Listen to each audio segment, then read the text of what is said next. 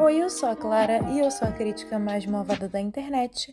E hoje estamos aqui para falar sobre Rebel Moon Parte 1, A Menina do Fogo, que recebeu nota 2 de 10 na minha crítica.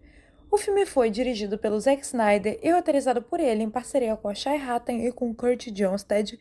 E aqui vamos acompanhar os moradores de uma pacata comunidade agrícola sendo ameaçados pelas forças de um império, até que a misteriosa forasteira Cora decide agir. O Snyder queria fazer Star Wars e não conseguiu.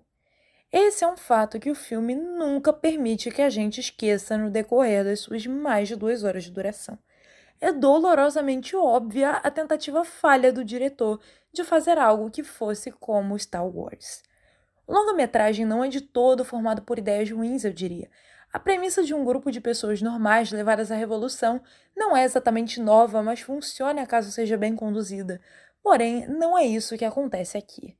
O elenco é bem estrelado e é repleto de atores que eu gosto e acredito que são capazes de entregarem boas performances, mas que acabam por ganhar apenas personagens pouco memoráveis para interpretar.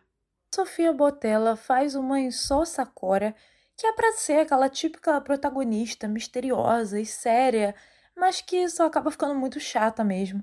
Enquanto todos os coadjuvantes são bem esquecíveis, o filme não é capaz de aproveitar bem o Michelle Husman, o Charlie Hanna e os outros atores que estão presentes aqui. Todos eles são mal aproveitados.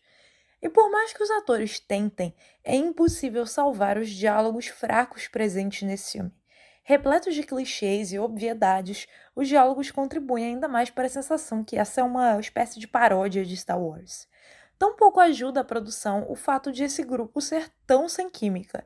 A forma como cada um dos personagens vai se juntando à causa não é nada orgânica e deixa o público se perguntando o que exatamente está mantendo eles unidos.